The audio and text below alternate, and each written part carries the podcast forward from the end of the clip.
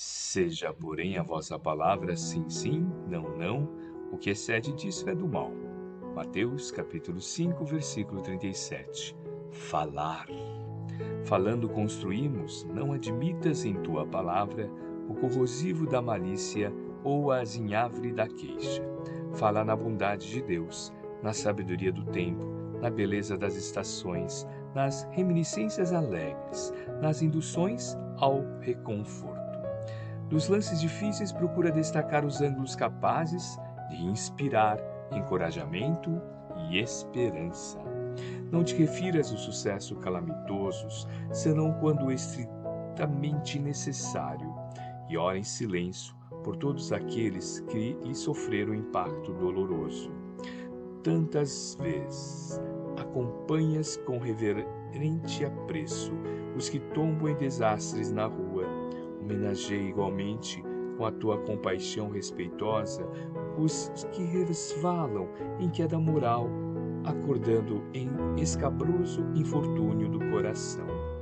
Se motivos surgem para demoestações, cumpre o dever que te assiste. Mas lembra, o estupim é suscetível de ser apagado antes da explosão e reprime os ímpetos de fúria antes que estourem na.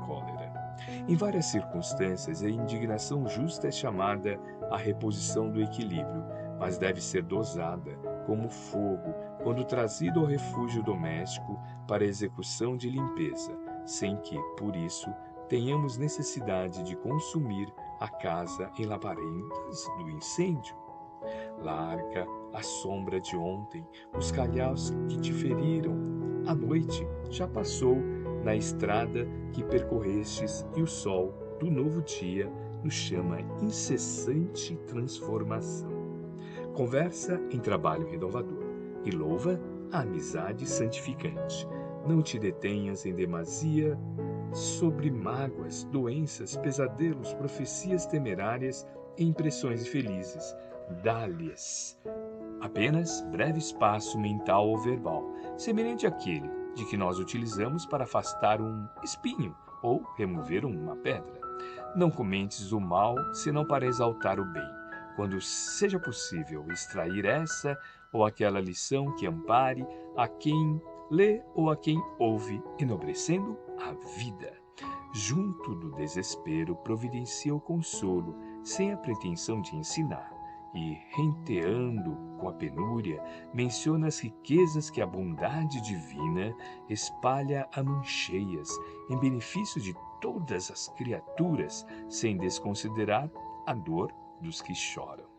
Ilumina a palavra, deixa que ela te mostre a compreensão e o amor, onde passes, sem olvidar o esclarecimento e sem prejudicar a harmonia. O Cristo edificou o Evangelho por luz inapagável nas sombras do mundo, não somente agindo, mas conversando também. Emmanuel, psicografia de Francisco Cândido Xavier, obra O Livro da Esperança, capítulo 26.